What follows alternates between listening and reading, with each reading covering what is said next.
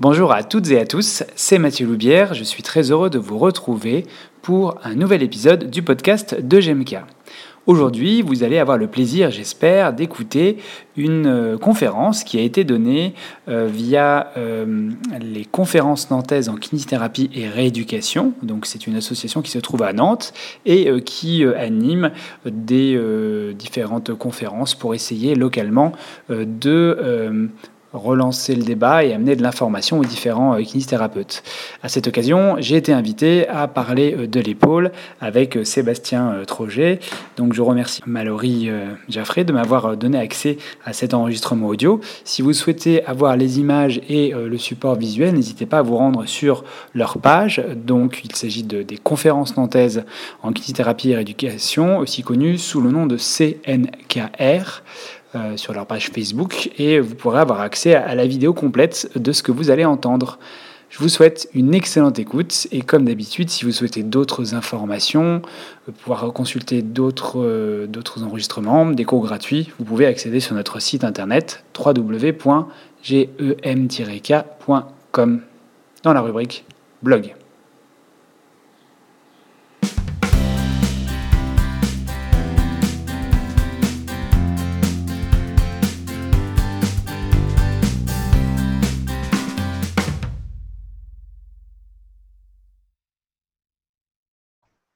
Alors bonjour tout le monde.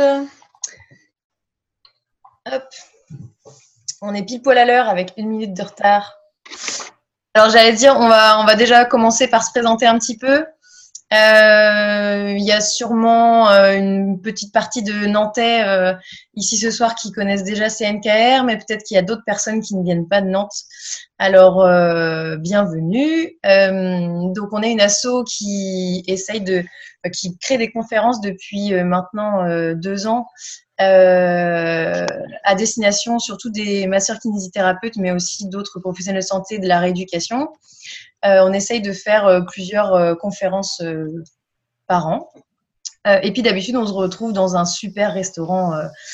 Le New Saloon, mais du coup, avec le confinement, on, s'est un peu, on a un peu modifié notre manière de faire. Donc, nous voilà devant nos écrans et c'est bien quand même, ça fonctionne. Donc, euh, donc voilà, bienvenue à tout le monde. Ce soir, on va parler de l'épaule et un peu plus précisément du diagnostic.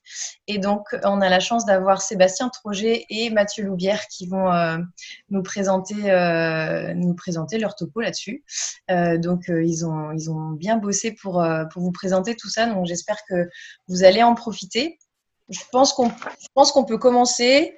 Euh, les retardataires, euh, tant pis pour eux, mais voilà, je pense que ça, va être bien comme ça. Eh bien, j'espère que tout le monde m'entend, tout le monde me voit. Alors, excusez-moi pour la lumière, hein, il, fait, beau chez moi, mais l'éclairage n'est pas bon.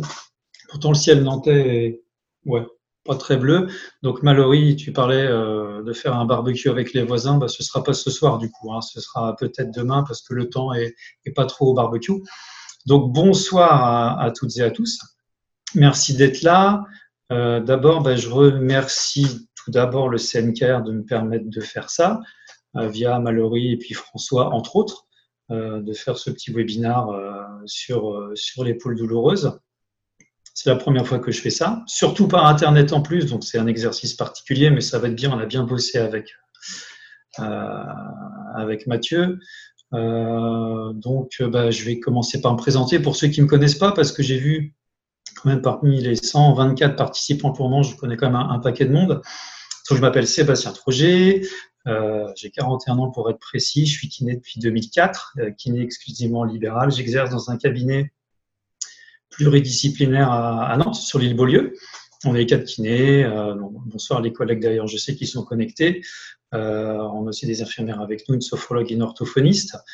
Euh, je suis également formateur à l'FMK de Nantes depuis 2012 ou 2013 un truc comme ça. Donc, je salue les actuels étudiants qui sont là, je salue les anciens étudiants qui sont là, entre autres, ceux qui préparent leur diplôme dans pas très longtemps aussi. Donc, j'interviens à l'école sur l'épaule. Alors, l'épaule en versant rhumatologique, tendineuse, traumatique.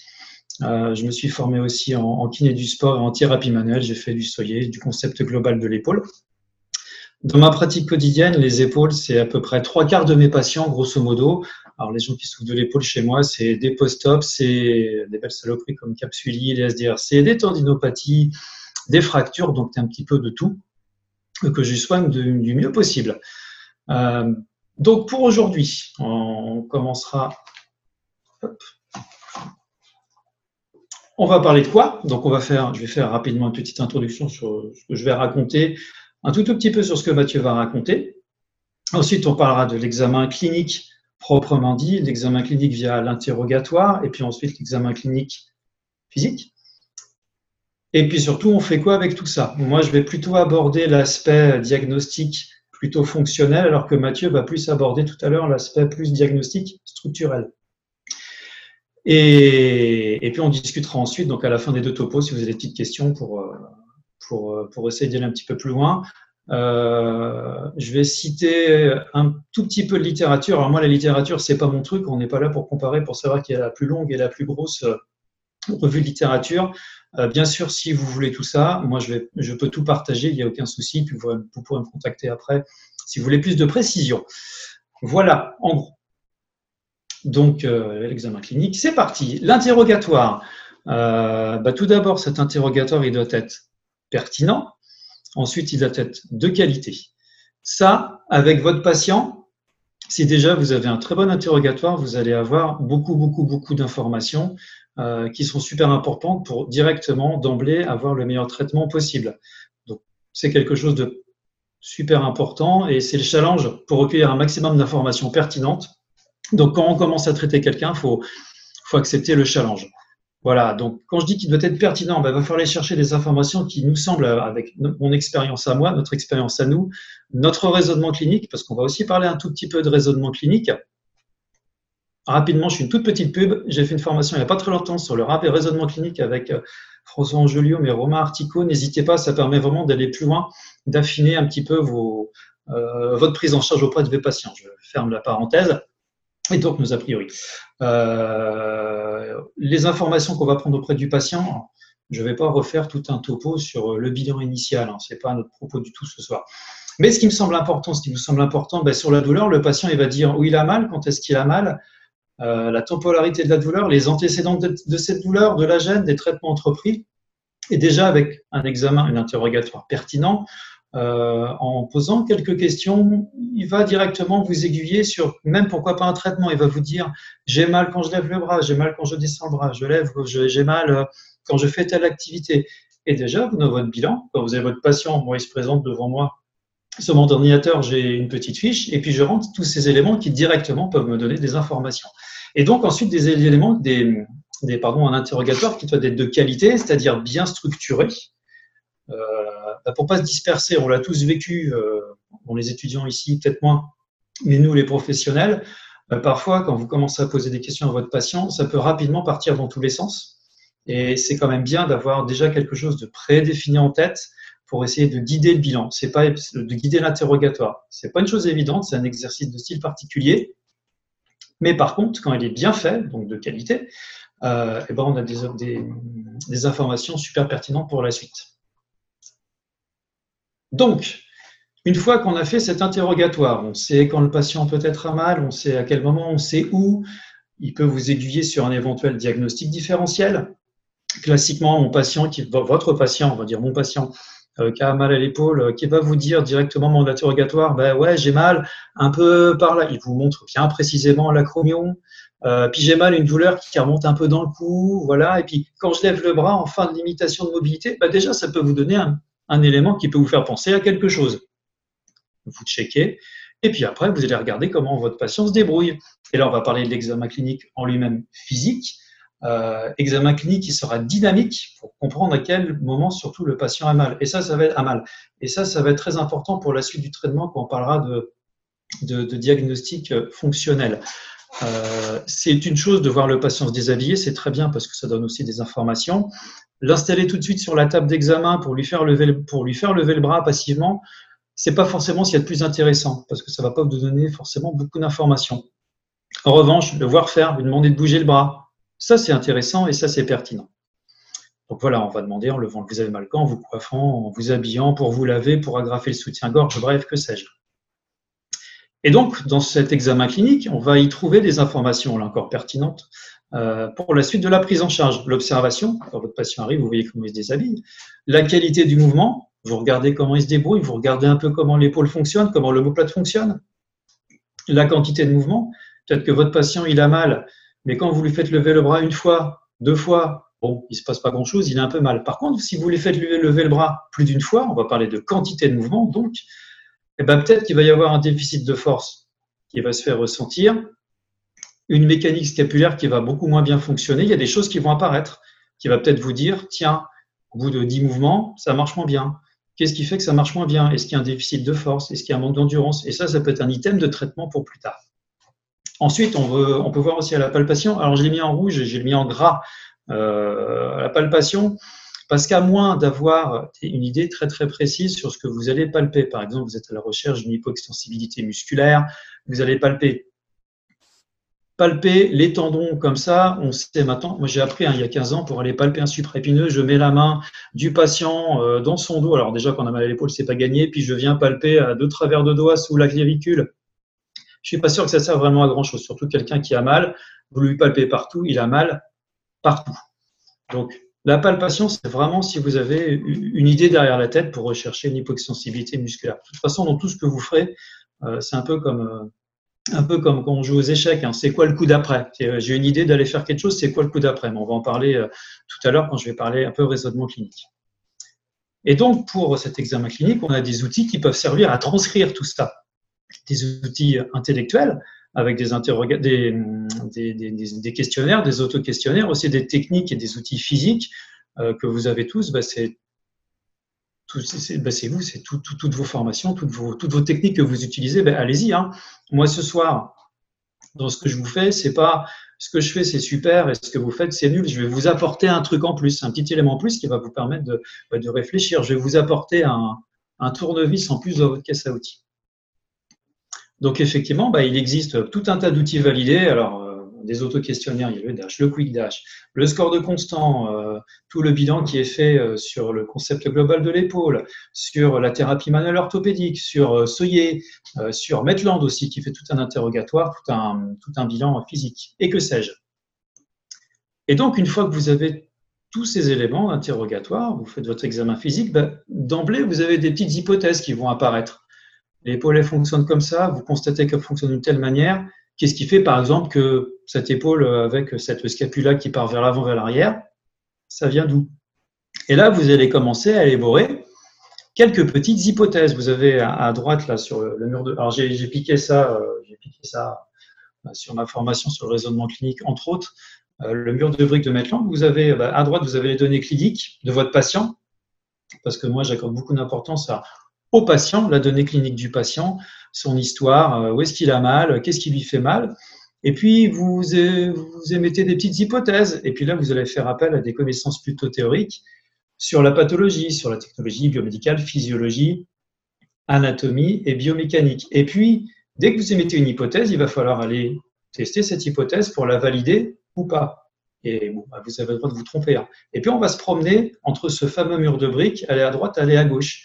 Donc, en gros, ce que je suis en train de vous dire, c'est qu'effectivement, là, il y a les données scientifiques, la science, il y a les données du patient, le patient, et puis il y a votre expérience, votre raisonnement à vous, c'est le kiné. Et finalement, c'est très BP tout ça, hein, parce que alors là, je m'adresse surtout aux étudiants qui sont par là. Euh, la petite piqûre de rappel, quand vous êtes friand de tout un tas de tests, de tout un tas de références métrologiques, n'oubliez jamais que dans le référentiel BP, ce n'est pas que la science hein, qui rentre en cours, euh, en compte, pardon, aussi le patient le kiné. Donc, on va se promener avec tout ça, avec votre expérience, vos connaissances, vos appétences, vos a priori. Et il va falloir les évaluer, les évaluer avec des tests que l'on connaît. Donc on va évaluer notre ou nos hypothèses en fonction de la réponse clinique du patient. Et c'est ça la, petite nouveauté maintenant, la réponse clinique du patient. C'est-à-dire que mon patient a mal, je vais le traiter, je vais mettre des hypothèses. Quelle va être sa réponse? Est-ce que ça va améliorer ou pas la symptomatologie? Bah ouais, bah il va falloir se poser la question, il va falloir trouver les bonnes réponses. Donc, Autrement dit, on va se poser la question de comment faire changer les symptômes de mon patient. mon patient a mal, est-ce qu'il y a des techniques, des outils, des choses qui vont faire qu'on va améliorer sa symptomatologie? Sa symptomatologie par rapport à quoi? Par rapport à sa gêne initiale, et ça, vous l'avez eu à l'interrogatoire au début. Vous savez quand est-ce qu'il a mal, quand il lève les bras, quand il fait je ne sais pas quoi. D'où l'importance de l'interrogatoire et donc de la mobilité active du patient et aussi de nos hypothèses. Et là, on revient à ce fameux mur de briques où continuellement pendant le traitement, il va falloir se balader entre les deux pour valider ou pas vos hypothèses. Donc, je vous ai mis des petits référents, des petits articles que je pourrais vous redonner si vous voulez plus tard. Donc, en y réfléchissant, on regarde comment on bouge le patient, c'est le début.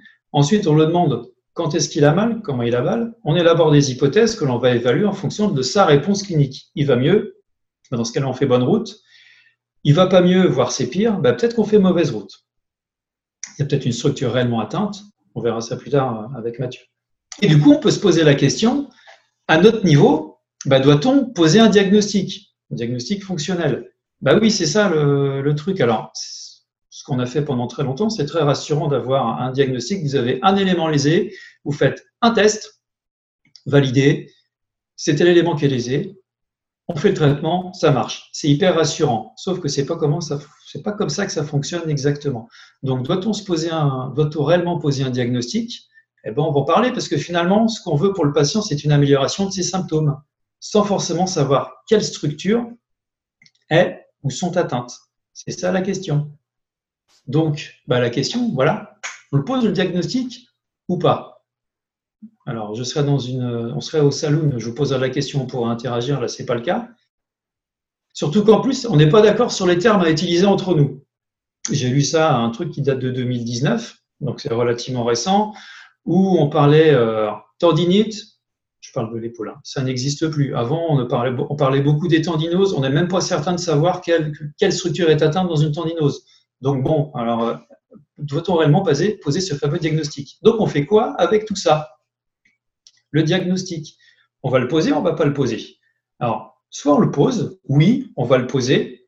C'est ce qu'on essaie de faire depuis longtemps avec plus ou moins de réussite, et ça, on l'a tous constaté. On part sur un supraépineux, un infraépineux, un ligament gléno-huméral, une acromioclaviculaire. Ouais, pourquoi pas? Sauf qu'on constate qu'à chaque fois, ben, on ne vise pas toujours dans le, mine, dans le mille. Donc, euh, est-ce que ça vaut le coup? Ou alors, non, on ne pose pas tout à fait le diagnostic, on va s'intéresser surtout à la réponse du patient, surtout euh, à comment on va pouvoir le corriger pour qu'il aille mieux. Et c'est plutôt l'orientation actuelle décrite par Jérémy Lewis, notamment. Donc, si vous voulez encore toute une série d'articles, euh, j'en ai plein si ça vous intéresse. Et lui, il s'est intéressé justement à la modification, euh, l'amélioration du symptôme en corrigeant la posture, en in English SSMP Shoulder Symptom Modification Procedure, ou amélioration de la douleur par modification de la posture. C'est une nouvelle mouvance maintenant depuis quelques années, mais qui, avec le recul, marche plutôt pas mal. Kesako, alors bon, il y en a certains qui connaissent, d'autres qui connaissent absolument pas du tout. Donc c'est l'amélioration de la clinique qui va guider notre traitement. D'où l'importance, là encore, initialement, euh, de, de, savoir à quel moment son patient est gêné. Alors c'est une procédure qui permet en corrigeant les positions thoraciques, en fait il y a quatre quatre items à corriger, en quelque sorte. Donc, en corrigeant les positions thoraciques, en corrigeant la scapula, en corrigeant les différents modèles d'activation musculaire autour de l'épaule, les muscles, ou euh, de diriger notre traitement. Alors après, on fait ce qu'on veut. Hein. On fait de la correction articulaire, on fera de la harmonisation, du renforcement musculaire, des étirements, des RPSM, euh, du travail postural, euh, enfin tous les outils que vous pouvez connaître, des corrections musculaires, du McKenzie, pourquoi pas, voilà. Ça, chacun ses outils. L'objectif est d'identifier donc les mouvements et les techniques qui pourraient être des facteurs contributifs au mouvement symptomatologique et non étiqueter la pathologie ou la cause exacte de la douleur. En gros, euh, qu'est-ce qu'a son patient? C'est pas forcément fondamental de le savoir. Par contre, qu'est-ce qui va l'aider à aller mieux? Et après, on va corriger la position, ça va aller mieux. Et là, on peut se poser la question quand je corrige la position, j'active quoi? Qu'est-ce qui me limite? C'est de l'anatomie, c'est de la biomécanique. Et là, on va aller pouvoir travailler sur les éléments qui vont favoriser, euh, favoriser la diminution de la douleur. Donc, en gros, si le patient a moins mal, j'ai bon, ben oui, oui, oui, oui. Donc, il euh, ben, faut faire ça. Enfin, faut faire ça. C'est un outil en plus vachement intéressant. Sur la SSMP, on va retrouver donc quatre phases à cette procédure. La première phase, c'est d'avoir, de savoir, de voir quel est l'impact de la posture sur la colonne thoracique euh, en fonction du patient. Alors là, c'est ce que vous voyez sur la photo à, à droite du texte. Le patient qui se tient un petit peu penché en avant, on va lui demander de se redresser. Alors après, ça peut être euh, pousser contre votre index, ça peut être derrière mettre une bande de tape, du strap pour le forcer juste à se redresser. Et puis on lui refait faire le mouvement. Au début, il avait mal en levant le bras gauche, par exemple. Il se redresse, bah déjà c'est mieux. Ok Bon, bah si vraiment ça améliore la douleur à 100% à ce stade, on s'arrête là. On s'arrête là. Par contre, on sait qu'il va falloir favoriser son redressement pour qu'il aille mieux. Donc, qu'est-ce qui peut aider à favoriser son redressement? Travailler les intrinsèques du rachis, peut-être. Travailler les adducteurs de la scapula, certainement. Peut-être étirer les éléments hypoextensibles, hypoextensibles au niveau antérieur, peut-être. Mais à ce moment-là, c'est à vous, bah, avec un certain raisonnement, avec vos connaissances bioméca et anat, de, de, favoriser ça. Donc ça, c'est la première phase. Si ça va bien, bon, bah, très bien, super. On va travailler sur cet item-là. Par contre, si ça va pas forcément moins bien, on va aller s'occuper de la position de la scapula. Donc, on va aller modifier le mouvement de la scapula et on va observer si on a une action, si on a une amélioration, on constate une amélioration de la symptomatologie douloureuse. Pour ça, il y a deux petits éléments, deux petits tests, le scapular assistance test et le scapular retraction test. Scapular assistance test, bon voilà, là, euh, on peut imaginer que votre patient avait mal au bras, mal à l'épaule en levant le bras. Qu'est-ce que fait le praticien? Ben, En fait, il va redonner de la sonnette latérale à la scapula et on, on va demander au patient, est-ce que ça change quelque chose? Est-ce que ça diminue la douleur? Non. Bon, on passe à autre chose. Peut-être qu'on fait mauvaise route. Peut-être que notre hypothèse de départ n'était pas la bonne. On fait marche arrière, on réfléchit. Peut-être qu'il y a réellement un déficit structurel. Il va falloir faire un diagnostic structurel. On verra ça tout à l'heure. C'est mieux. Bah, ça veut dire qu'effectivement, en allant améliorer la cinématique scapulaire, on va pouvoir encore diminuer la douleur. Alors après, comment En renforçant tel ou tel muscle? Ça, c'est en fonction de vos connaissances anatomiques tout court. Ensuite, il y a le scapular retraction test, où là, on est dans un plan frontal strict, on va demander au patient de faire une abduction, résister. Bon, ben voilà, ça lâche. Et puis là, en fait, on va lui demander de, recruter ses adducteurs de la scapula, donc euh, les épaules en arrière. On fait jouer les fixateurs. Le praticien va les fixer, va suppléer les fixateurs. On recommence le test. Bon, non seulement ça fait moins mal, mais en plus la force est meilleure, il y a une meilleure stabilité. Ça nous dit quoi? Bah, qu'il y a peut-être quelque chose à faire justement avec la scapula, avec ses fixateurs. Du renforcement. Alors, est-ce qu'il pourra tenir le mouvement un certain temps, le répéter plusieurs fois? Oui, non. Oui, c'est très bien. Non, bah là, peut-être qu'il va falloir travailler l'endurance et faire du renforcement musculaire. Je ne sais pas. Si la phase 1, bon, ça améliore, mais pas grand-chose. La phase 2, ça améliore un petit peu, mais pas, c'est pas génial. La phase 3, on va pouvoir aller voir si les symptômes ne s'améliorent pas. Euh, si, le, si en, faisant recruter les, les, muscles de la coiffe, on peut éventuellement améliorer les choses. Euh, l'accent va être mis sur le positionnement de la tête humérale en utilisant des contractions musculaires, des rotateurs externes, des rotateurs internes. Est-ce que ça peut changer quelque chose à la symptomatologie du patient? Là, par exemple, sur cette photo-là, votre patient, votre patiente va lever le bras, ça lui fait mal. Ok, on va se dire, mais tiens, on va demander une contraction des rotateurs externes. Alors, on s'en fout, le petit rond, l'infra, euh, peu importe. On lui demande une légère contraction des rotateurs externes, avec notamment un élastique. Et en maintenant cette petite contraction, on lui demande de lever le bras. C'est mieux. Ah, ben ça veut dire quoi?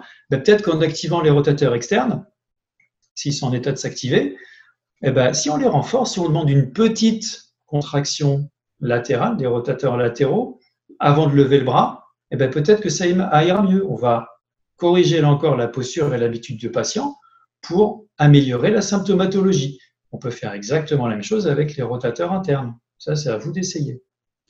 Si malgré tout ça, en phase 4, bah, si les symptômes ne s'améliorent pas, on va aller chercher les techniques de neuromodulation de la douleur. Alors pour le profane, on va utiliser des techniques articulaires, musculaires, tissulaires, tout un tas de techniques pour limiter la douleur. Tout ce que vous connaissez euh, euh, dans vos formations, dans votre, dans votre pratique quotidienne. Donc c'est comme ça qu'on va fonctionner. Une première phase, une deuxième phase, une troisième phase, une quatrième phase. On oublie un peu les éléments qui seraient atteints. On va surtout se concentrer sur les techniques, les changements de position, les recrutements musculaires qui font que votre patient va aller un petit peu mieux et se concentrer là-dessus. Ça va clairement nous donner notre axe de traitement.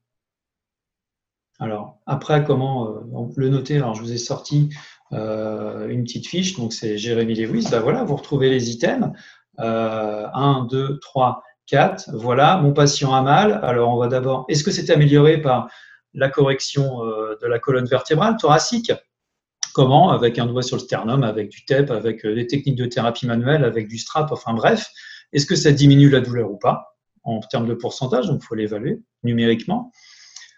Comment est la scapula? Comment améliorer les choses en fonction du positionnement de la scapula? Où et où Comment améliorer les choses en demandant de contraction musculaire des rotateurs latérales et, des, ou, et ou des rotateurs médiaux Et puis éventuellement, si on peut utiliser d'autres techniques pour moduler la douleur. Voilà, ça va clairement vous guider. Et c'est ce qui va permettre d'adapter au jour le jour, de vous évaluer, parce qu'il faut s'évaluer. On a le droit de se planter. Hein. Euh, moi, j'ai pas envie de me dire que je me plante toujours, mais euh, faut être capable de se dire je fais fausse route, j'ai fait une mauvaise hypothèse, une deuxième mauvaise hypothèse.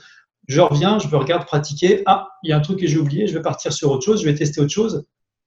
Et là, je vais trouver l'élément qui va faire que mon patient va un petit peu mieux et je vais travailler sur cet élément.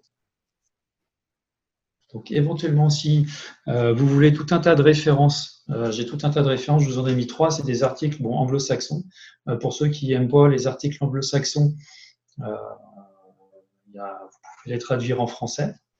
Donc le message que je voulais faire passer, avant de conclure, je ne vous dis pas d'abandonner toutes vos recherches métrologiques, de faire tout un paquet de tests. Alors peut-être que des tests tourninés, faire tout un cluster de tests, ça va être intéressant pour, si vous testez, si vous faites 5 ou 6 tests pour un tendon, peut-être que ça pourra vous donner une information, mais la pertinence, pas tant que ça.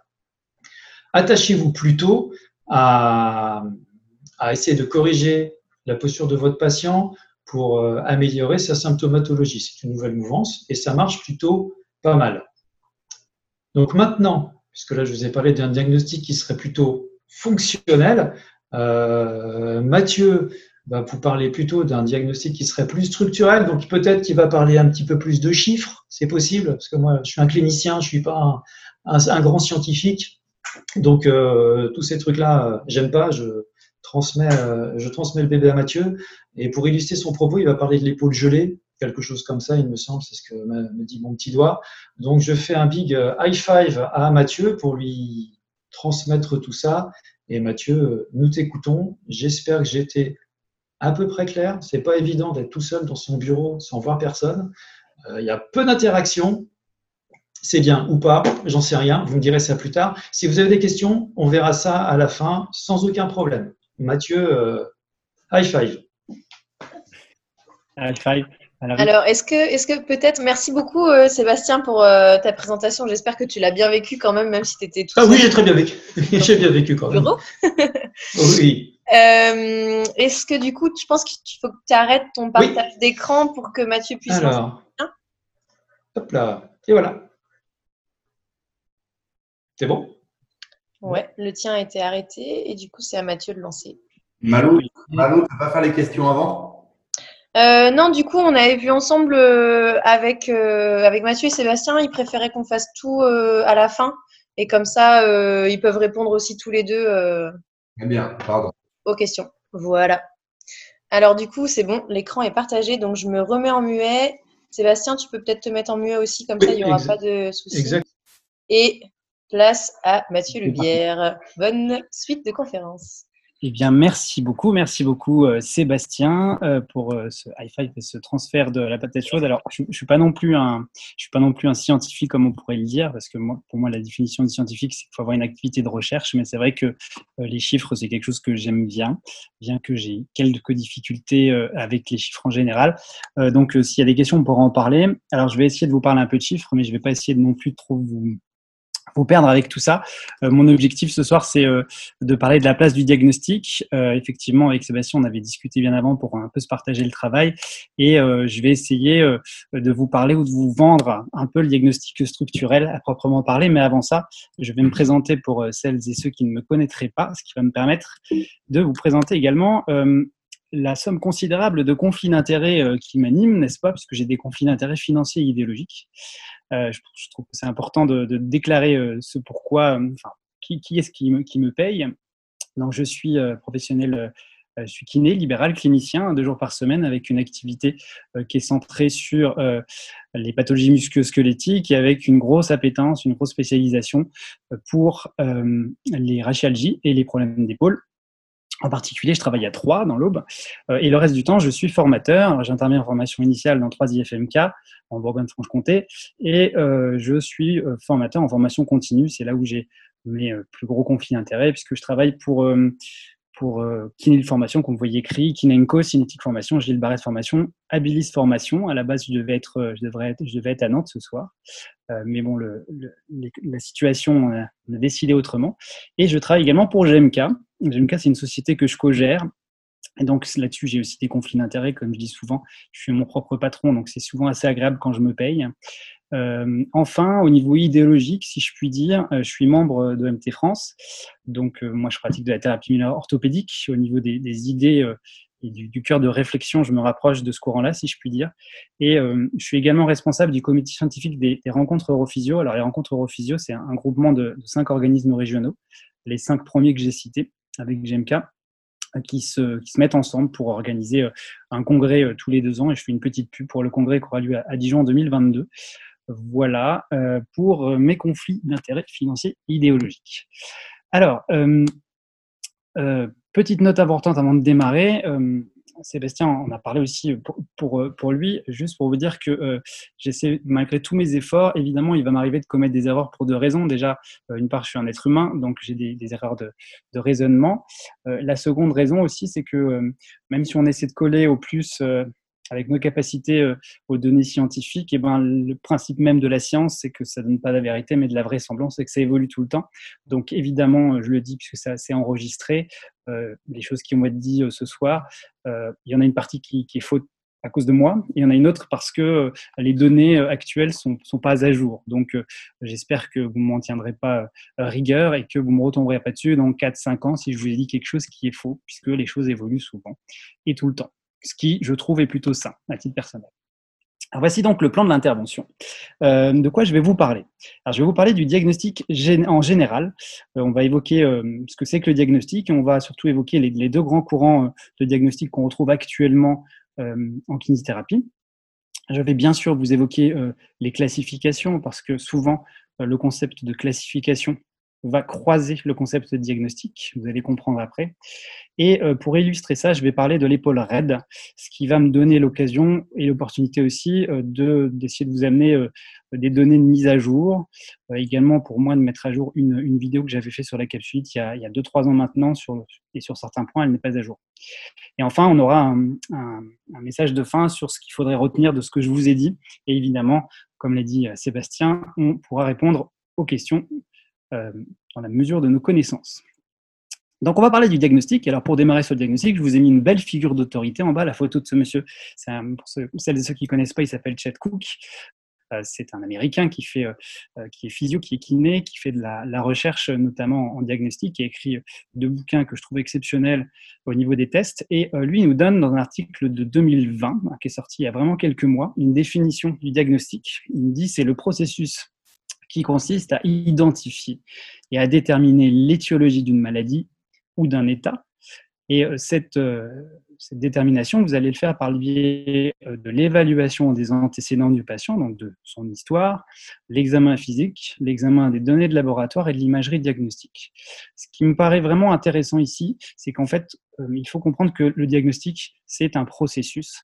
Euh, et donc, par processus, on entend du raisonnement clinique. Comme ça a été évoqué précédemment, le raisonnement clinique, c'est une partie intégrante de notre, notre cœur de métier à titre personnel, c'est une partie euh, qui m'intéresse particulièrement dans les enseignements, euh, déjà parce qu'elle est stimulante, elle est, difficile et c'est vraiment intéressant de, travailler ce raisonnement clinique. Donc on parle de récolte de données, de processus, de process. Pourquoi on diagnostique? Eh bien, il y a plusieurs raisons données, notamment par Chet. Euh, on diagnostique pour éviter les erreurs médicales. Aux États-Unis, par exemple, c'est la troisième cause de décès. 2015, en, tout cas, ça. Euh, on diagnostique également pour euh, faire des économies au niveau de la santé pour faire des économies au niveau des systèmes d'assurance. se pose aussi la question de la notion d'accès direct. Vous savez que dans certains pays, les kinésithérapeutes ont plus de qualifications sur le plan, comment je pourrais dire, euh, de l'éducation, c'est-à-dire que parfois ils font plus d'études et ils ont la possibilité de revoir les patients en première intention. Alors c'est possible dans sous certaines conditions en France. Euh, bah, il a été montré qu'en faisant comme ça, on avait, euh, on avait des coûts qui étaient mieux gérés au niveau des soins de santé. Alors pourquoi on parle de coûts de soins de santé? Bah, Si on veut que quelque chose avance, il faut montrer que ça coûte moins cher et qu'on économise de l'argent. C'est comme ça que ça marche, je pense, aujourd'hui. Et en fait, ce diagnostic, pourquoi ça peut être important de poser un diagnostic? Parce que euh, ça peut peser dans la décision clinique. Euh, et euh, là, Cook, dans son article qu'il a coécrit dans la revue brésilienne, qui est sortie en 2020, brésilienne de, de, physiothérapie, de kiné, il donne ces, trois, ces, trois, notions qui sont importantes pour diagnostiquer, pour utiliser des données scientifiques quand on parle de tests diagnostiques, comme par exemple, voyez, les tests tendineux sur l'épaule, euh, il y a une notion de métrique qui est attachée à ces tests. Alors, qu'est-ce que ça veut dire la métrique? La métrique, ça va être la qualité de votre test et chaque test, euh, il faut le savoir, même si beaucoup, beaucoup le savent, je le répète quand même, chaque test va avoir euh, un chiffrage qui va donner sa qualité. Donc, il faut connaître, quand on utilise un test, avoir une idée de sa métrique, parce que ça va jouer sur son utilisation. On pourrait y revenir dans les questions si vous le souhaitez. le diagnostic, c'est également de l'intuition. Hein, il ne faut pas penser que euh, le raisonnement clinique, c'est simplement de la réflexion par hypothèse, c'est aussi de l'intuition. On appelle ceci la reconnaissance de patterns cliniques. Et enfin, c'est l'expérience du euh, professionnel qui va réaliser ce diagnostic. Donc, voici pourquoi c'est important de diagnostiquer. Mais, mais actuellement, on est dans une situation de, crise parce que euh, de temps en temps, poser un diagnostic, ça présente euh, des problèmes. Comme l'a dit Sébastien, des fois, il y a des risques de surdiagnostic. Vous avez des, patients pour qui on ne trouve pas ce qu'ils ont, euh, qui vont accumuler les diagnostics parfois contradictoires. Et vous savez, euh, comme, moi, comme vous, croisez des patients, que un patient qui est perdu, c'est un patient qui va avoir des, problèmes pour progresser. On a un risque de surprésentation du modèle biomédical. À l'heure actuelle, on essaie vraiment de trouver un équilibre entre le, bio et le psychosocial parfois peut-être en oubliant le bio. Hein, certains, auteurs euh, disent qu'il ne faut, pas oublier le bio, d'où la présence du diagnostic importante, mais le risque, c'est d'être dans une sous-représentation du biomédical, à vouloir absolument poser une étiquette. Et on a un risque de surtraitement également, puisque euh, qui dit surdiagnostic dit surtraitement, évidemment. Alors, la question qui se pose, c'est est-ce qu'on a besoin de connaître le diagnostic d'un patient pour le traiter? C'est une question qui, est assez légitime. Peut-être qu'on ne se, serait pas posé il y a encore euh, 15-20 ans. Euh, quand le diagnostic est-il important? Eh bien, il y a plusieurs situations dans lesquelles on peut justifier un diagnostic structurel. Dans le cas, par exemple, où vous êtes face à une pathologie d'exclusion, c'est nécessaire de le faire, par exemple, pour faire gagner du temps à un patient euh, sur un cancer, euh, ne pas se tromper sur une fracture. On va voir, quand on va parler de l'épaule raide, qu'il y a des, pathologies comme les luxations, par exemple, qui doivent être détectées au plus tôt parce que pour ces patients-là, vous avez un risque par exemple, je sais pas moi, de nécrose de la, tête. Dans le cas d'une pathologie ou d'une condition nécessitant une chirurgie, si votre patient, euh, pour son, problème, a une option chirurgicale possible, eh ben, c'est important de pouvoir poser un diagnostic, déjà pour, euh, pour savoir s'il en a vraiment besoin. Euh, et une question que pose par exemple Angela Cadogan, j'y reviendrai plus tard, mais pour, pour, répondre à la question est-ce que je dois diagnostiquer, elle, pose une seconde question, elle dit est-ce que, euh, selon vous, ce patient peut nécessiter une chirurgie? S'il y a un doute en disant bah, oui, je pense, à ce moment-là, il faut être capable de poser un diagnostic. Euh, J'ai entendu du bruit. Quelqu'un a ouvert son micro ou vous m'entendez? Euh, Allô ou... Ah, ça y est, voilà, c'est coupé. Parce que comme j'entendais un retour, je ne savais pas s'il y avait quelque chose qui s'était mal passé. Euh, dans le cas d'une pathologie ou d'une condition nécessitant un traitement spécifique, effectivement, il faut poser un diagnostic. On va voir dans le cadre, par exemple, de l'épaule raide, il y a une pathologie qui s'appelle l'épaule gelée, qu'on appelait avant la capsulite. Dans certains cas, c'est intéressant de poser le diagnostic parce que vous allez pouvoir avoir un, traitement spécifique à différents stades. Et enfin, il y a aussi le, dernier, cas, si le patient veut être informé de son état, si parfois il y a des gens qui ont besoin qu'on leur pose une étiquette, c'est dans leurs attentes, ils, en ont besoin, ben dans ce cas-là, il faut être capable de poser un diagnostic. Mais évidemment, on sait que sur l'épaule, je vais répéter un peu ce qu'a dit Sébastien, il y a des problématiques. On sait par exemple que la douleur et ce qu'on va voir à l'imagerie, euh, c'est vrai de manière générale, mais encore plus pour l'épaule, par exemple pour les tendons, euh, ce sont des choses différentes. On peut avoir des ruptures tendineuses qui ne font pas mal. On sait que sur l'épaule, ça a été montré que poser un diagnostic structurel sur la coiffe des rotateurs, par exemple se dire euh, tel tendon est rompu, c'était cliniquement pas possible aujourd'hui. Hein, on revient beaucoup sur ces tests orthopédiques des tests tendineux, par exemple. On sait qu'il n'y a pas de corrélation entre ces tests tendineux et les structures touchées. On sait également qu'un traitement basé sur euh, l'échographie, par exemple, n'est pas plus efficace qu'un traitement sans imagerie, sans, utiliser un cliché. Et enfin, euh, une étude qui a, été, euh, qui a été écrite par Salam avec comme co-auteur Lewis, hein, qui est il y a quelques mois encore, les tests cliniques n'encouragent pas à regarder au-delà de l'hypothèse anatomique. C'est-à-dire que parfois, fait d'utiliser un test orthopédique, comme un test de coiffe par exemple, présente le risque que ensuite vous soyez focalisé sur une structure et que vous élargissiez pas assez votre point de vue et oubliant par exemple les facteurs de risque, les croyances, ce genre de choses. Donc en fait, si je puis dire, euh, un patient, euh, ça rentre pas forcément dans les cases. C'est là que je sors mon image d'ornithorynque. Un ornithorynque, on ne sait pas où le classer. Est-ce que c'est un mammifère? Un mammifère qui pond des œufs, c'est pas évident. Bah, parfois, nos patients, on n'arrive pas à les faire rentrer dans des cases. Et c'est le problème, effectivement, des, euh, des questions diagnostiques. Alors, pour l'épaule, pour l'épaule, quelle peut être la place du diagnostic? Eh ben, En fait, ça dépend de votre patient, évidemment. Euh, c'est pas nécessaire de faire un diagnostic si notre diagnostic n'a pas d'influence sur la prise en charge. On va prendre l'exemple, l'exemple qu'a évoqué Sébastien, c'est un exemple parfait pour parler euh, de la non-nécessité d'un diagnostic. Quand vous avez une douleur qu'on appelle douleur liée à la coiffe des rotateurs, je vais revenir après très rapidement sur, sur cette idée-là, euh, que ce soit une bursite, une tendinopathie ou une rupture partielle, on va la traiter de la même façon et de toute façon cliniquement, on ne peut pas faire de différence. On ne peut pas faire de différence. Donc, dans, ce cas, de figure-là, quand on a identifié la coiffe des rotateurs, c'est pas légitime de faire un diagnostic plus précis que ça. Deuxième chose, le diagnostic n'est pas nécessaire si notre patient répond au traitement. Et euh, Sébastien vous a présenté la logique du, euh, de, l'ISSMP de, Lewis. Euh, c'est cette logique-là qui est intéressante dans la mesure où on arrive à changer les symptômes du patient et que ça va dans le sens de l'amélioration. On n'a pas forcément besoin d'un diagnostic. Maintenant, s'il n'y a pas de réponse au traitement, si on a un doute ou si on pense, comme je l'ai précisé avant, que le patient peut avoir un traitement spécifique, on va avoir une nécessité de poser un diagnostic.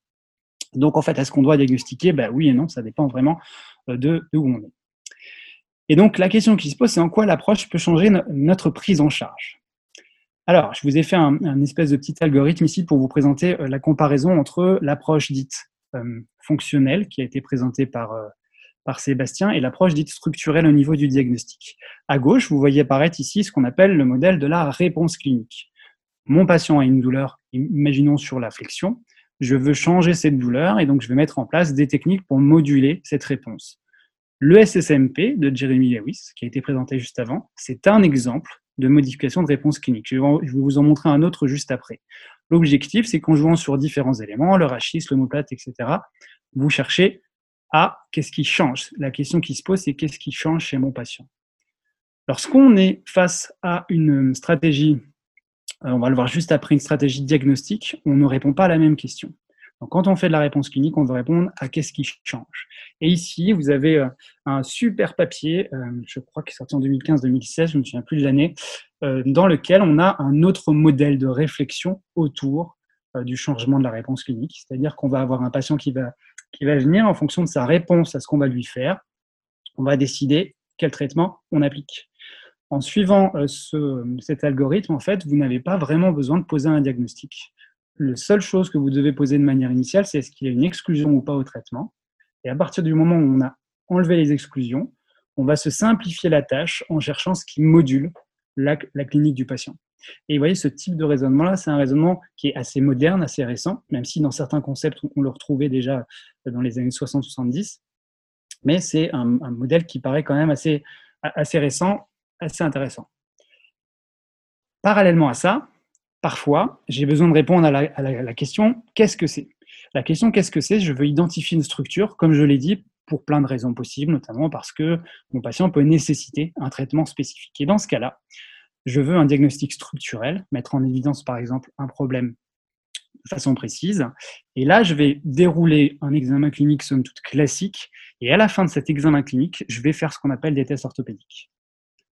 Les tests orthopédiques, qui sont utilisés à ce moment-là euh, de, de l'examen clinique, ils doivent avoir une caractéristique particulière, c'est qu'ils doivent avoir une spécificité haute ou un ratio de vraisemblance important. Alors, c'est du chiffre, ce qui veut dire, euh, ce qu'il faut retenir, c'est qu'on euh, ne peut pas utiliser tous les tests euh, tout le temps. Ce sont des tests assez précis qu'on doit utiliser à cette période-là. Et on les utilise pour répondre à une question qui est tout autre, qui est qu'est-ce que c'est? Et là, sur ce schéma, vous avez schématisé deux, approches. À, gauche, qu'est-ce qui change? C'est la réponse clinique. À droite, qu'est-ce que c'est? Je peux répondre à la question d'identification structurelle. Évidemment, vous pouvez vous faire aider de l'imagerie et de l'infiltration diagnostique qui sont dans pôles pas mal utilisés pour nous aider à poser un diagnostic. Évidemment, à partir de là, ensuite, il y aurait le traitement, mais ce n'est pas le sujet du, thème d'aujourd'hui. Donc, on va revenir un peu aux fondamentaux et on va partir sur euh, cette question, souvent que les patients viennent nous voir, c'est j'ai mal, qu'est-ce que vous pouvez faire pour moi? Et euh, je pense que c'est un motif souvent qui arrive. Et alors, euh, pour, aider, pour trouver une petite image métaphore, je voulais rapprocher cette douleur d'épaule d'un jeu de cartes. Et en me disant qu'en fait, mes patients qui viennent me voir, eh ben, en fait, ils, sont dans le jeu de cartes douleur d'épaule. Et dans ce jeu de cartes douleur d'épaule, je vais avoir des familles. Alors, je vais vous présenter d'autres classifications après. Et dans ces familles, le challenge du diagnostic, ça va être de trouver la bonne famille et dans cette famille, choisir la bonne pathologie. Et c'est comme ça que ça va être rangé. Donc, trouvons la bonne carte, et c'est ce qu'on va essayer de faire pendant la suite de cette intervention. Je vais euh, essayer de, vous donner, en illustrant par rapport à, l'épaule raide, euh, le raisonnement diagnostic structurel pour que vous compreniez comment, comment, on peut mettre ça en place. Alors, en fait, le jeu de cartes, finalement, euh, ça évoque la question de la classification. Une classification, ça sert à quoi? C'est censé améliorer plein de choses. C'est censé améliorer le traitement, puisqu'on va pouvoir mettre des gens peut-être dans des cases. C'est censé améliorer euh, le pronostic également, l'identification. Alors, il faut savoir que pour l'épaule, il n'y a pas de consensus actuel sur une classification. Il n'y a pas de classification universellement acceptée. Alors, je vous ai mis celle-là. Euh, il y a quelques années, euh, donc cette-là a été publiée dans, dans l'EMC avec Fred Exor en, premier auteur. on avait classé les, les, épaules en fonction de deux éléments cliniques, la douleur et, comment dirais-je, la, la mobilité, si vous voulez. On avait créé des familles. Et donc, cette classification, alors j'ai mis en couleur euh, les concepts plus modernes sur les tendinopathies, c'est d'une façon de faire. Euh, alors, moi, j'aimerais bien vous en présenter plusieurs autres euh, ce soir. Ici, vous avez une autre classification possible. Alors, regardez comment ça se passe. Vous avez cette classification qui est proposée dans cet article-là par Amar Rangan, qui est une classification qui va être basée sur du diagnostic par soustraction. Je vous expliquerai après ce que ça veut dire. Si on regarde un petit peu le dessin, la première étape que vous voyez en haut avec le, rectangle rouge, ce qu'on appelle les red flags, c'est un travail autour des pathologies ou des signes d'exclusion. Enfin, des signes d'exclusion, pardon. Euh, ce sont des, c'est ça les red flags, c'est des signes ou des symptômes qui nous font évoquer une alerte. Euh, et euh, une fois que vous avez sorti ces, données-là, on va se poser des questions. Est-ce que c'est une, euh, une épaule? Je ne sais pas si vous voyez ma, ma, souris. Là, on est sur la, première, le premier carré, il a écrit shoulder, ça veut dire épaule. Et euh, à droite, en rose, la colonne du milieu, là, vous allez tomber sur des pathologies instabilité, hein, je pense que ça fait comprendre. Acromioclavicular joint disease, c'est euh, l'articulation acromoclaviculaire. Ensuite, vous avez l'articulation gléno-humérale. Et rotator cuff tendinopathie, c'est euh, les tendinopathies de la coiffe des rotateurs. Et donc, l'idée ici, on est sur, euh, contrairement à tout à l'heure sur une réponse clinique, là, on est sur des pathologies qu'on va essayer d'identifier les unes après les autres, dans un ordre précis, pour augmenter les chances de trouver la bonne chose. Donc ça, c'est une approche euh, qui est euh, privilégiée, qui, est proposée euh, au Royaume-Uni. Et il faut savoir qu'au Royaume-Uni, il y a aussi d'autres visions. Par exemple, un autre modèle de, classification possible, c'est la classification de Jeremy Lewis. Alors, c'est lui qui a produit le SSMP. Lui, il va plutôt se positionner non plus là sur des, des pathologies comme précédemment, mais sur des symptômes. Faible douleur. Et il va entourer avec un grand cercle ce qu'il appelle euh, les, choses qui vont avoir un impact sur ces, éléments-là centraux, qui sont la biomécanique, les facteurs psychosociaux, etc. Donc ça, c'est ce que vous a présenté Sébastien auparavant. Et pour finir, dernière classification que moi j'aime beaucoup, et je vais pas mal l'utiliser du coup dans ce webinaire-là, pour la suite, euh, on a ici une classification qui est proposée par Angela Cadogan, qui est une, physiothérapeute, euh, qui est docteur en, en Nouvelle-Zélande, en première intention, qui est spécialisée dans le diagnostic des épaules. Et elle, elle pratique ce qu'on appelle une stratégie par soustraction. C'est un petit peu ce que je vous ai montré précédemment sur la diapo avec l'anglais là. C'est quoi une, stratégie par soustraction? C'est l'idée de se dire, je vais dans un ordre précis éliminer les hypothèses une par une afin euh, d'arriver au bon truc. C'est un petit peu une méthode, une méthode en entonnoir où on va enlever les billes une par une jusqu'à trouver la bonne. Et euh, l'avantage de cette, vous voyez, la flèche va vers la droite, l'avantage de le faire dans cet ordre-là, c'est qu'à chaque étape franchie, vous allez augmenter les chances de trouver la bonne chose. Donc en fait, Cadogan, elle, ce propose, elle a travaillé beaucoup dessus, elle propose d'abord de se poser la question est-ce que c'est une épaule ou pas? Ensuite, est-ce que c'est une épaule instable? Puis une épaule raide, puis une douleur de coiffe, puis une acromio. Ce qui est intéressant de constater, c'est que quand on regarde la classification de Cadogan, euh, euh, on n'a pas exactement le même ordre que celle qui est utilisée juste avant, comme vous voyez ici, euh, ou par exemple, ici on a la chromoclaviculaire qui apparaît en deuxième position, alors que les tendinopathies apparaissent à la fin. Donc il y a quelques modifications. Donc ça, c'est ce qu'on appelle une stratégie par soustraction. Et dans chacune des cases que vous voyez, par exemple l'épaule instable, qui pourrait être une carte de mon jeu de cartes, vous allez avoir dedans des pathologies. Et là, ce qu'on va faire, c'est qu'on va sortir une carte. Et la carte que je vais utiliser ce soir, c'est la carte épaule raide pour vous permettre de comprendre cette, réflexion. Donc, on va prendre un cas concret. Vous avez un patient qui vient, qui vient vous voir et qui vous dit, voilà, j'ai une douleur à l'épaule droite et je sens que quand je vais mobiliser mon bras, je suis un petit peu raidos. Euh, ça grince parfois. Vous regardez, il y a une perte d'amplitude en rotation externe, en élévation. Cette perte d'amplitude, elle est active et passive. Avec ces éléments-là qu'on a, on est face à ce qu'on appelle une épaule raide. Et une épaule raide, ça peut être, plein ça peut être plusieurs choses. Donc, dans mon jeu douleur d'épaule, je cherche la famille épaule raide. Et là, maintenant, ce qu'on va réfléchir déjà, c'est qu'est-ce que c'est qu'une épaule raide? Et ensuite, je vous dirai ce qu'il y a dans cette famille épaule raide. Qu'est-ce que c'est qu'une épaule raide? On la retrouve dans les deux modèles ici euh, de, M. Lewis et de Mme Cadogan. Une épaule raide, alors je vous ai mis une photo de jungle pour vous dire que c'est pas toujours simple. Hein. J'aurais pu sortir encore l'ornithorynque. C'est pas toujours simple. Alors, qu'est-ce que c'est qu'une épaule raide? Quelles sont les définitions? C'est la jungle parce qu'il n'y a pas vraiment de consensus, encore une fois, Hein, on va finir, par être une habitude constante, ce qui n'est pas de consensus, sur la définition de ce que c'est qu'une épaule raide. Alors là, vous avez cet, article d'Alison Armstrong qui date de 2015, qui nous donne une définition que je trouve très simple et, très simple à comprendre. Une épaule raide, c'est une restriction active et passive de l'amplitude. Hein, la notion de passive, vous vous doutez bien que c'est ce qui va euh, permettre d'identifier avec plus de précision cette épaule raide. Habituellement, cette raideur, elle est dans toutes les directions, sans que cela, soit forcément restreint dans les mêmes proportions. Ça veut dire que vous pouvez avoir un secteur qui va être plus raide que l'autre. Par exemple, moins de rotation externe que de flexion ou autre. Cliniquement, du coup, on va se retrouver avec des limitations, comme j'ai dit, actives et passive. Par contre, là où c'est intéressant, c'est qu'il n'y a pas vraiment de normes sur la limite. En fait, en fonction des études, euh, les gens ne sont pas d'accord. Il y en a qui vont dire, par exemple, qu'une épaule sera raide si elle peut monter à moins de 90 degrés de flexion. D'autres, ça va être plutôt ciblé sur la rotation externe avec une perte de rotation externe inférieure à 30 degrés. On a la, limite aussi, vous savez, de la main sur le sacrum dans le dos. Alors qu'il y a d'autres auteurs qui vont se poser la question de la comparaison par rapport au côté opposé, au côté sain. Et dans ce cas-là, on va considérer que si votre épaule euh, de consultation atteinte présente moins de 50% de la mobilité par rapport au côté contralatéral, dans ce cas-là, on peut la classer comme une épaule raide. Dans les épaules raides, vous avez deux familles. Vous avez ce qu'on appelle les épaules qui ont une cause primaire et une cause secondaire. Les épaules raides primaires sont aussi appelées épaules gelées ou épaules gelées idiopathiques. On va voir ça après. C'est l'ancienne capsulite rétractile qu'on n'appelle plus comme ça aujourd'hui. Dans les épaules gelées, non, pardon, je fais un lapsus, dans les épaules euh, raides secondaires.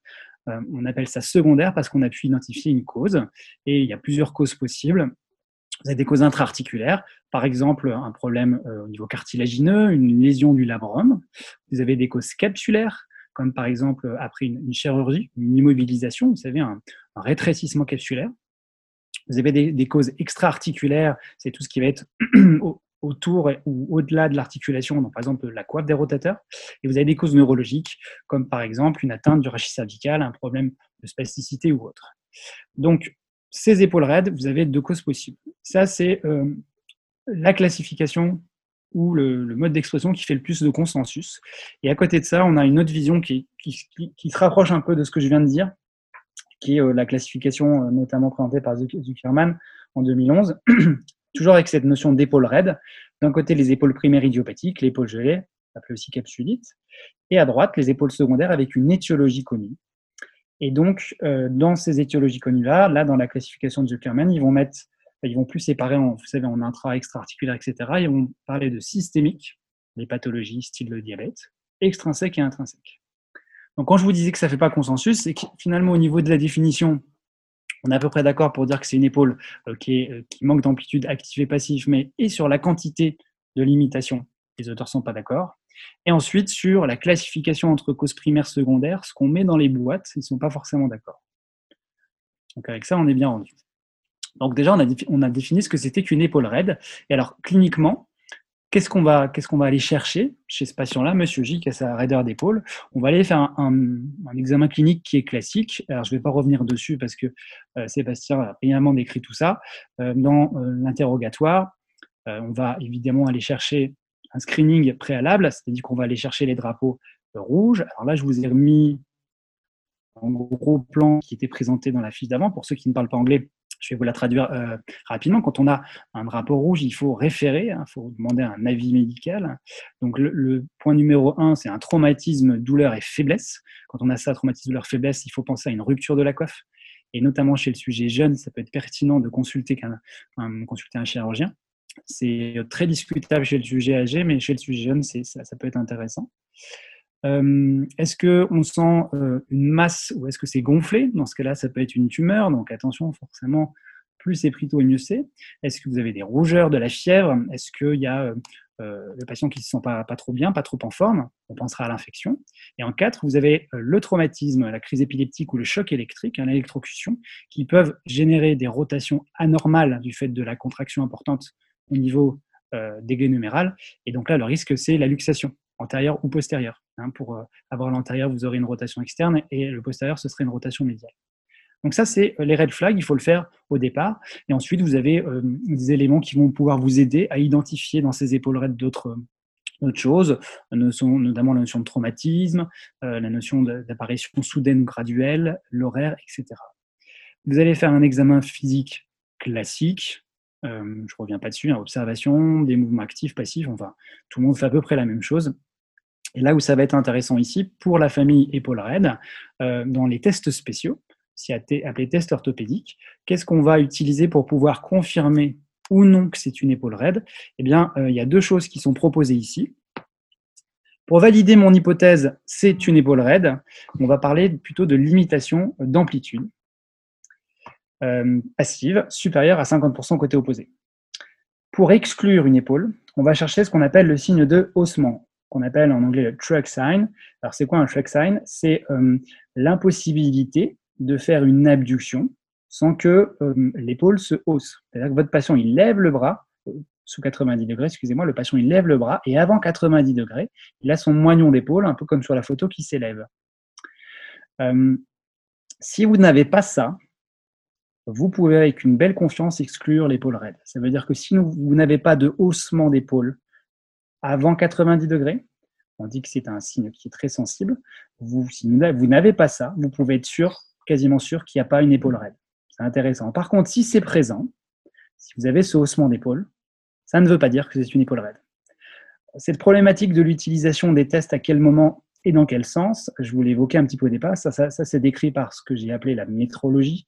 Ce sont les qualités du test. Et un test, c'est très rare qu'il soit utilisable euh, dans un sens ou dans l'autre. Souvent, un test va être utilisé soit pour confirmer une pathologie, on parle d'inclusion, soit pour exclure une pathologie. Et là, en l'occurrence, le track sign, il est utilisé pour exclure. Donc, j'ai trouvé la bonne famille, puisque j'ai une épaule raide avec ces deux éléments-là. J'ai une, diminution d'amplitude et euh, j'ai une absence de, et j'ai éventuellement un shock sign. Et donc, euh, je vais maintenant me chercher quels sont les éléments qu'il y a dans cette famille épaule raide. Et en fait, il y a trois choses qui peuvent faire qu'une épaule va être raide. Trois choses pour nous. Il y a les exclusions, il y a l'épaule gelée et il y a l'ostéoarthrose numérale. Donc, pour ce qui est de l'exclusion, je vais passer assez vite. Quelles sont les pathologies qui vont générer des pertes de rotation, des pertes de rotation externe? Vous allez avoir principalement euh, les luxations vénomérales postérieures, euh, qui, sont, qui peuvent très très bien euh, passer inaperçues. on a des, cas, par exemple, de, patients âgés qui n'ont plus de coiffe des rotateurs, qui, qui peuvent se faire des luxations antérieures-postérieures nocturnes sans traumatisme. ça peut même arriver que vous ayez des patients qui restent plusieurs mois avec une douleur qui est venue de manière soudaine, qu'on pense à une rupture de coiffe et qu'on ne voit pas à la radiographie une luxation. Les fractures, souvent, on passe pas trop à côté parce qu'il y a un traumatisme. Les nécroses avasculaires, les ostéosarcomes, pareil, il faut faire attention, il faut y penser. Les euh, déchirures actives isolées euh, de la coiffe euh, vont être, on va pouvoir les diagnostiquer par la perte de force, ce qu'on n'aura pas forcément dans une épaule raide. Hein. Une épaule raide n'a pas forcément de perte de force si vous restez dans le secteur de mobilité qui est non douloureux. Et enfin, on peut avoir aussi des douleurs cervicales mais euh, en l'occurrence, là, c'est plus un diagnostic d'exclusion. Les douleurs cervicales ne provoquent normalement pas de perte de rotation externe. Donc, dans la famille euh, épaule raide, voici les exclusions.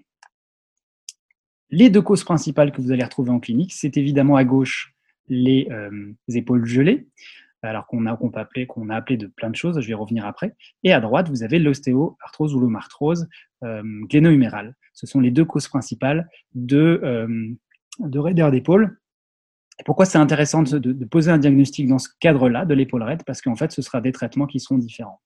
Et pour ces pathologies-là, ça peut compter. Donc, dans la famille épaule raide, je demande l'épaule gelée.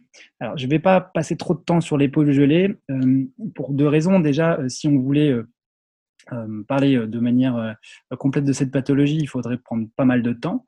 Et aussi, une autre, raison, c'est que j'ai déjà, j'ai déjà fait un webinaire il y, a, quelques années, il y a 2-3 ans dessus. et ce webinaire est accessible. Donc, si vous voulez aller plus loin, n'hésitez pas. Maintenant, je vais vous donner quelques éléments et notamment une mise à jour de cette épaule gelée. Alors, une épaule gelée, je rappelle, hein, si on suit l'algorithme, on est dans la famille épaule raide, et là, vous êtes sur quelque chose de primaire, c'est-à-dire quelque chose où on n'a pas de, de cause identifiée, d'étiologie identifiée. Euh, la définition de l'épaule gelée, c'est, euh, cette définition, je, la trouve super, euh, un état d'étiologie incertaine, donc on ne connaît pas la cause, qui est caractérisé par une restriction des mobilités actives et passives, qui se produit en l'absence de problème connu de l'épaule. Et ce nom de l'épaule gelée, faut savoir qu'il faut savoir qu'il a beaucoup changé au fur et à mesure du temps. Il s'est tantôt appelé périarthrite scapulomérale, capsule rétractile, euh, certain nombre de contractures de l'épaule, épaule du cinquantenaire en Asie par exemple. Donc le nom a changé beaucoup. Aujourd'hui, on l'appelle euh, on l'appelle frozen shoulder, donc euh, l'épaule gelée, c'est le terme consacré jusqu'à ce que ça change évidemment. Euh, vous savez que l'épaule gelée est caractérisée par deux éléments, un douleur raideur qui, vont, qui vont évoluer en fonction de phases qui sont bien identifiées trois phases, trois ou quatre, hein, ça dépend des auteurs. Et vous savez que le patient va commencer à avoir d'abord une phase chaude qui, pour le coup, là sera inflammatoire, avec euh, parfois des troubles trophiques, une douleur importante, avec peu de raideur. Euh, il y aura une phase de, milieu, là. Et ensuite, on a une phase de récupération dans laquelle on a une inversion, c'est-à-dire que la raideur va prendre le pas sur la douleur. Je passe assez vite parce que ce sont des choses que souvent vous connaissez. Quels sont les éléments à nous qui vont nous permettre d'identifier euh, cette épaule gelée par rapport à l'ostéoarthrose d'épaule Eh bien, déjà, il y a les facteurs de risque. Il faut savoir que, alors là, je vous ai mis toute la liste, euh, une, épaule gelée ne présentera pas les mêmes facteurs de risque, en tout cas n'apparaît pas avec les mêmes facteurs de risque. Je rappelle hein, qu'un facteur de risque, euh, c'est les éléments qui vont vous donner plus de chances, si je puis dire, de développer une pathologie, contrairement aux facteurs pronostiques. Donc, vous êtes sain, si vous accumulez ce que vous voyez de visu, vous avez plus de chance ou de malchance de tomber sur cette, euh, capsulite. Et c'est important de les connaître parce que quand on fait l'interrogatoire de nos patients et qui vient pour une douleur d'épaule qui n'est pas encore raide, hein, parce que vous savez comme moi que l'épaule ne sait pas, ça n'est pas raide au début, identifier ces éléments-là, par exemple l'élément du diabète, il y a des études récentes qui ont montré que, 2018, hein, euh, que la prévalence sur une vie pour un diabétique, c'était 60-75% euh, de chance d'avoir une capsulite, ce qui est quand même assez, assez énorme. Hein. Euh, donc, un patient qui est diabétique, qui vient pour une douleur d'épaule.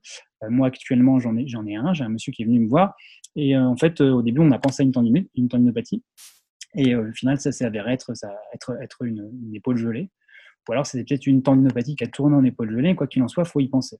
Et donc là, vous avez plusieurs, euh, plusieurs facteurs de risque. Je reviens très rapidement sur un facteur de risque qui me, qui me paraît important. On a évoqué à un moment donné une notion de personnalité. Il faut savoir que c'est très controversé, qu'on est revenu dessus. Hein. Il n'y a pas de personnalité où on risque de développer, de développer plus euh, une atteinte euh, type épaule gelée. Tout du moins, dans la population générale, on a on a autant de personnalités particulières d'un côté et de l'autre. Par contre, ce qui est possible, c'est que lorsque vous avez une douleur très intense qui dure longtemps, vous finissiez par euh, avoir euh, un symptôme de dépression qui s'installe. Ça paraît bien naturel quand on est à 10 sur 10 jours et nuit pendant 6 mois. Donc, pour répondre à la question, c'est une épaule gelée. Comment je fais cliniquement pour poser un diagnostic? Eh bien, pour l'épaule gelée, votre diagnostic, il faudra qu'il soit clinique, et la deuxième chose, c'est qu'il faudra exclure les autres pathologies. C'est la seule façon de savoir. C'est-à-dire qu'on n'a pas de test pour le mettre en évidence. Par contre, vous avez un patient qui est autour de 50 ans, qui a quelques facteurs de risque, qui a perdu une mobilité active ou passive, notamment une perte de rotation externe, et euh, j'ai mis en gras, la radio est normale. C'est la seule pathologie de l'épaule raide où la radio est normale. On peut éventuellement retrouver une calcification, une ostéopénie, hein, comme on est sur un, un syndrome un peu algoneurodystrophique, et vous avez une radiographie normale. Donc le diagnostic d'une épaule gelée, c'est une raideur d'épaule qui commence principalement par la rotation externe pour laquelle la radio est normale. Ça va être ça la principale différence avec ce que vous allez voir après. Alors, on pensait avoir compris cette épaule gelée il y a 2-3 ans. Je vous mets ça aussi pour mettre à jour. Il y a quelqu'un qui est venu casser la baraque avec euh, cette, euh, cette vidéo. Alors, je vous laisse regarder. C'est issu de Twitter. C'est une vidéo vous allez, qui a été publiée par Holman, qui avait sorti un papier en 2018 de mémoire ou 2017. Euh, donc c'est une, patiente, vous voyez, qui, a une, qui va se faire manipuler euh, sous AG parce qu'elle a une raideur d'épaule. Donc là, la patiente est réveillée. donc on voit qu'il y a une, vraiment une raideur importante au niveau de l'épaule. Donc capsulite, hein, identifiée à l'époque. Et là, on vient de l'endormir. Et qu'est-ce qui se passe quand on l'a endormie? Comme par magie, elle récupère 180 degrés d'un coup. Euh, voilà, sans besoin de forcer. Et quand on la rendort, ce qui se passe, c'est qu'elle se réenraidit à nouveau. Et donc, une fois qu'il y a eu ces éléments, alors je crois que l'étude de, Holman contient 10 patients. Sur ces 10 patients-là, on se rend compte que, euh, euh, étonnamment, quand on les endort, je ne sais plus la proportion, mais en a 7, 8, je crois que 7 sur 10 qui récupèrent quasiment la totalité de l'élévation. Alors qu'ils étaient étiquetés euh, vous savez, avec les adhérences capsulaires, etc. Et donc, a émergé il y a 2-3 ans maintenant cette, cette notion de théorie de la garde musculaire ou de la protection musculaire. On appelle ça la muscle guarding Theory, qui est une, euh, une théorie qu'on retrouve d'ailleurs dans d'autres articulations comme le genou, qui est de dire finalement, euh, à cause de la douleur, mon système nerveux, ou à cause d'autre chose, en tout cas, mon système nerveux va suractiver, hein, je mets entre guillemets activer parce que c'est pas vraiment ça, mais va surcommander la coiffe des rotateurs, qui, comme elle est très proche avec la capsule, euh, va avoir tendance à se contracter tellement fort qu'elle va nous verrouiller. Et donc la douleur se faisant, le patient n'arrive pas à, euh, mobiliser son bras. Donc, euh, euh, le problème de cette approche sur la muscle guarding, on a un gros souci, c'est qu'on n'a pas d'outils pour identifier ces patients-là aujourd'hui. On en est au tout début. Et du coup, si vous voulez, ça redistribue les cartes de la capsulite parce que le traitement de la capsulite actuellement est plutôt sur de l'infiltration au départ en phase chaude et de la mobilisation en phase froide. Euh, maintenant, si on a des patients qui ont un problème d'activation musculaire et qui ont des muscles trop toniques, si je puis dire, en tout cas trop contractés, peut-être que les stratégies thérapeutiques vont être modifiées. Mais pour ça, il faudrait les identifier. D'où la notion de trouver un outil diagnostique. Et on retombe encore sur nos pattes. Ça peut être important, intéressant de proposer euh, un outil pour diagnostiquer parce que ces patients-là, ça sert à rien de leur faire de la mobilisation sous-âgée. Euh, si ce n'est leur, soumettre une anesthésie euh, générale euh, pour rien, parce que une fois réveillés, ils reviennent, ils reviennent raides. Voilà, donc pour cette histoire de garde musculaire, c'est, on, est au, entre guillemets au début du, truc. Donc ça redistribue les cartes. Pour finir avec la dernière carte, pardon, dans la famille épaule raide, je vous ai dit qu'il y avait les exclusions. Il y avait l'épaule gelée et ensuite il y a l'omarthrose, l'arthrose d'épaule avec cette, usure euh, de, l'articulation. On est sur une épaule raide secondaire, intrinsèque, puisqu'on est sur une atteinte de l'articulation dans la classification. Et on va avoir un patient qui va présenter une perte, d'amplitude. En général, ce sont plus des femmes euh, que des hommes. Pareil hein, pour l'épaule gelée. Et euh, comme on va poser un diagnostic, on va le voir, c'est principalement radiologique. Donc, vous savez tous à quoi ressemble une, articulation qui présente de l'arthrose Au niveau des classifications de cette arthrose d'épaule, vous avez des formes primaires, c'est-à-dire qui sont liées à l'âge, et des formes secondaires, où il s'est passé quelque chose dans la vie du patient, que ce soit un traumatisme, une pathologie, une suture, qui explique que le patient a de l'usure précoce. Vous voyez les âges moyens que je vous ai notés. Alors, c'est le livre de Rockwood sur The Shoulder, il s'appelle, qui date de 2008, euh, qui est assez ancien, mais euh, les chiffres sont assez parlants. Hein. Le secondaire, les arthroses, arthroses secondaires touchent plutôt les sujets jeunes. Euh, et en primaire, effectivement, va, va toucher les sujets plus âgés. Comme tout à l'heure, les facteurs de risque. Je vous ai parlé des facteurs de risque pour l'épaule gelée. Pourquoi c'est important de les connaître? Simplement parce que dans les antécédents et dans ce que va vous raconter le patient, ça va vous aider pour identifier la pathologie de manière plus précise.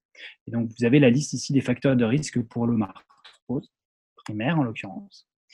Et donc, euh, dernier point, pour poser ce diagnostic de marthrose, quels sont les éléments, les critères que je vais utiliser? Le premier, c'est une installation lente et progressive sur plusieurs années du problème, en général sans présence de traumatisme. Vous pouvez avoir des crépitants, des bruits articulaires qui sont possibles. Euh, la douleur sera en général postérieure dans le marthrose, qui est, euh, ce qui n'arrive pas dans les, autres, dans les autres atteintes en général. Euh, deltoïdienne sur le côté, profonde dans l'articulation, avec des notions de raideur, matinale. Normalement, on n'a pas de faiblesse musculaire, en tout cas dans le secteur non douloureux, et on a des signes radio. Donc une omarthrose, ça se diagnostique principalement par de la raideur présente. Vous êtes sur l'épaule raide, et dans cette famille épaule raide, vous avez en plus des signes radiologiques est tout un, tout une, un dessin général qui se fait pour, euh, pour présenter ce problème de marthrose. En résumé, j'en aurais presque fini. L'article d'Armstrong, euh, d'Alison Armstrong, que, j'ai cité au départ, donne deux, deux, deux, figures ici pour nous aider à, différencier ces, euh, ces, ces, problèmes. Alors, on pourrait y revenir éventuellement. Pareil, comme Sébastien, les articles, je les ai, je peux vous les partager sur demande, il n'y a pas de souci. Euh, elle nous dit ici, voyez, ça c'est un schéma où il y a écrit euh, Clinical Assessment, donc évaluation clinique d'une euh, épaule raide avec une origine atraumatique. se pose la question, est-ce que j'ai une radiographie normale ou pas? Alors Armstrong, c'est une, une elle est chirurgien.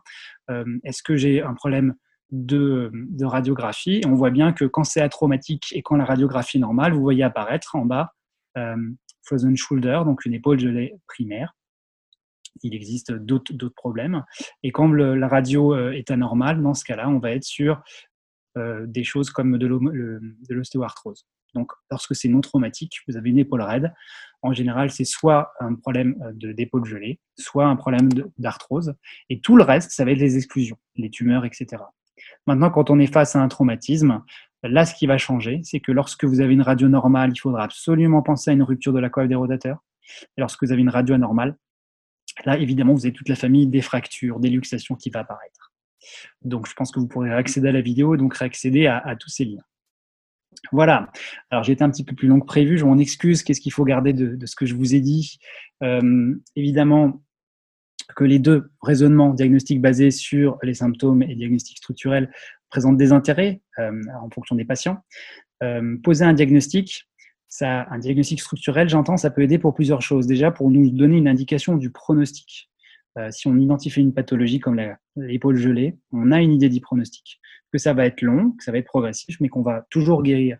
C'est important de le savoir au départ parce que euh, si, vous démarrez un traitement d'une épaule gelée et que vous ne savez pas que ça peut durer 2-3 ans, du coup, vous avez l'impression de ne pas avancer. Quand vous le savez, vous savez juste que c'est normal et donc vous avez identifié le bon problème. Poser un diagnostic, ça va nous aider pour le traitement également, à choisir un traitement adapté au patient. Ça va nous aider pour la communication entre collègues, pour se comprendre, également auprès des patients. Pour revenir sur l'épaule raide, je vous rappelle que pour mettre en évidence la famille épaule raide, il faut qu'il y ait une réduction d'amplitude qui soit de 50% du côté opposé, et il faut en plus éventuellement qu'il y ait une absence de, de pour exclure. Et enfin, dans cette famille épaule raide, je ne reviens pas sur les exclusions. Pour ce qui est de l'épaule gelée, le diagnostic il est clinique, basé sur la clinique. Et le, diagnostic d'ostéoarthrose, il est radiographique. Enfin, je finirai, je fais assez être en accord avec ce qu'a dit Sébastien. Euh, pour finir, le message aussi euh, de, mon intervention, c'est qu'il faut accepter l'incertitude. Alors, on parle beaucoup de la théorie des phénotypes actuels. On est en train de mettre en évidence qu'il euh, y a des patients qui répondent peut-être pas au traitement parce qu'ils ont un phénotype particulier. Il faut moduler son avis, faire preuve d'autocritique. Je pense que c'est la meilleure façon déjà de mieux vivre les échecs et puis surtout de s'améliorer. si vous avez la possibilité de travailler en groupe, c'est toujours intéressant de pouvoir partager les incertitudes les uns avec les autres. C'est ça qui fait vraiment progresser. Évidemment, je remercie grandement le CNKR de, m'avoir proposé cette invitation et surtout de, vous proposer ça. je trouve que les, organismes comme ça qui aident à, qui aident à communiquer au niveau professionnel, il faut les encourager et il euh, faut les féliciter de leur travail. Voilà, et euh, bah, écoutez, euh, vous avez mes coordonnées si vous souhaitez me joindre ici. Je suis joignable assez facilement sur Facebook sans souci. Et bah, je pense qu'on est à votre disposition avec Sébastien pour répondre si vous avez des questions. Je n'ai pas du tout regardé le conversé, donc je ne sais pas ce qui s'est passé. Voilà. Bon, alors on, va s'arrêter pour ce soir. Merci beaucoup à vous deux, euh, Sébastien et Mathieu, pour le travail que vous avez fourni et, pour votre présence ce soir et, euh, l'énergie que vous avez euh, que vous avez consacrée à, tout ce petit monde. du coup, pour CNKR, c'est les grandes vacances de l'été, puisque pendant l'été, généralement, on ne fait pas de de conférences. Donc, on va vous préparer de quoi, de quoi vous mettre sous la dent à la rentrée, en espérant fortement qu'on se retrouve en vrai cette fois, euh, parce que l'ordinateur c'est bien, mais ça fait mal aux yeux. Donc euh, j'espère qu'en septembre on pourra se retrouver euh, au New Saloon ou, dans un autre bar ou restaurant de Nantes. et puis pour les autres qui ne sont pas nantais, à l'occasion restez connecté sur la page de CNKR. Peut-être que euh, vous serez de passage pile poil un, soir de conférence et, du coup, vous serez accueillis avec plaisir. Voilà. Est-ce qu'il fallait qu'on rajoute quelque chose? Euh, Je pense que je peux peut-être fournir vos, mails, euh, Sébastien et Mathieu. Oui, j'ai commencé. Bah, moi, j'avais, moi, je l'ai mis sur le chat, mais tu peux, tu, peux renvoyer, oui, sans problème, pour, pour, pour les références, pour échanger, converser, discuter, être d'accord ou pas. Moi, de mon côté, euh, j'ai laissé mon mail là. Euh, c'est plus simple pour moi s'il y a une information, avoir rapidement une information courte de me contacter sur Messenger, sur Facebook. Sur Messenger et sur Facebook, euh, Mathieu Loubière. Ok. Pour communiquer avec les ah. étudiants. Et, moi, c'est le contraire. Donc. D'accord. Et, pour les biblios, du coup, est-ce qu'ils sont. La, la, biblio est sur votre euh, diaporama ou est-ce que vous, la, vous me la Moi, j'avais juste, j'ai mis trois références parce que c'est celle que j'ai surtout utilisée, mais euh, et que j'ai cité pas mal. Mais euh, je vais, pareil, je vais mettre ça en plutôt par mail et, balancer tout ça directement aux gens que ça intéresse, qui m'enverront un mail et puis après, moi, je répondrai sans, sans aucun problème. D'accord. J'ai quatre, je, dois avoir alors les cinq articles que j'ai le plus utilisés, je les ai, je peux les distribuer. Je sais pas si je peux partager des choses en, en converser là. Je peux ou pas? Euh, là, tu peux normalement. Là, tu viens de mettre ton mail.